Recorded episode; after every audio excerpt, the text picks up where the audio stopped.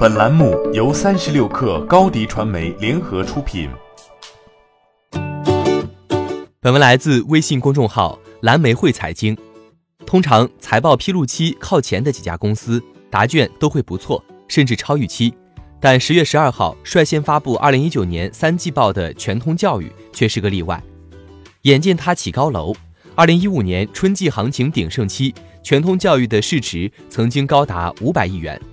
眼见它楼塌了，截至上周五收市，全通教育的市值仅为三十五点二亿元。不及高点时的百分之八，支撑股价的是公司业绩。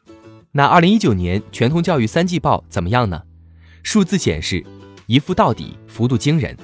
全通教育二零一九年前三季度实现营业总收入四点四七亿元，同比负百分之三点五，和去年同期比下降不多，但和二零一六、二零一七同期比，就算差距很大了。实现归属于上市公司股东的净利润。负一千七百三十九点三八万元，降幅惊人，达负百分之三百九十二点二八。报告期内，经营性现金流大幅下降百分之二百三十二点六，至负的四千五百三十二点二万元，下滑百分比同样惊人。也许有人会乐观地看到单季度对比去年同期的转变，实则不愿意抬杠，还是大处着眼看总体趋势为好。为此，说个侧面的验证。浏览各大证券 App 和平台，可以看看该股的研报目前是什么状况。可以看到，进入2017年后，就几乎没几位分析师关注并撰写报告了。截至9月30号，全通教育股东总数是近4.9万户。首先要对这些股东说的是，年报别太指望了。三季报中，全通教育是这样陈述的：受宏观经济形势及产业政策变化的影响，相关并购子公司经营情况未达预期。若后续经营环境未能有效改善或进一步下滑，存在商誉减值的风险。对于投资并购中产生的商誉，公司将会在每年进行商誉减值测试，并根据减值测试结果决定是否计提商誉减值准备。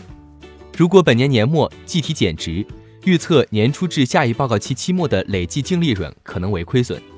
同时，这段话也引出了第二个话题：商誉。本期合并资产负债表中商誉的确切数字是七点零五六亿元，市值是三十五点二亿元。报告期末，全通教育的净资产十三点三六亿，也就是说，商誉占净资产比值达到了百分之五十二点八一。全通教育当初一连串天马行空的并购留下的商誉会不会炸响？什么时候炸响？三个月后自会有答案。这个报告期末，全通教育的实控人仍是陈世昌、林小雅夫妇。这对夫妇减持套现的能力挺不错，上市后套现五亿多了，多乎哉？和上市后全通教育募集的十五亿比起来，也许不算多，但和上市后累计分红不足零点六亿比起来，就不算少了。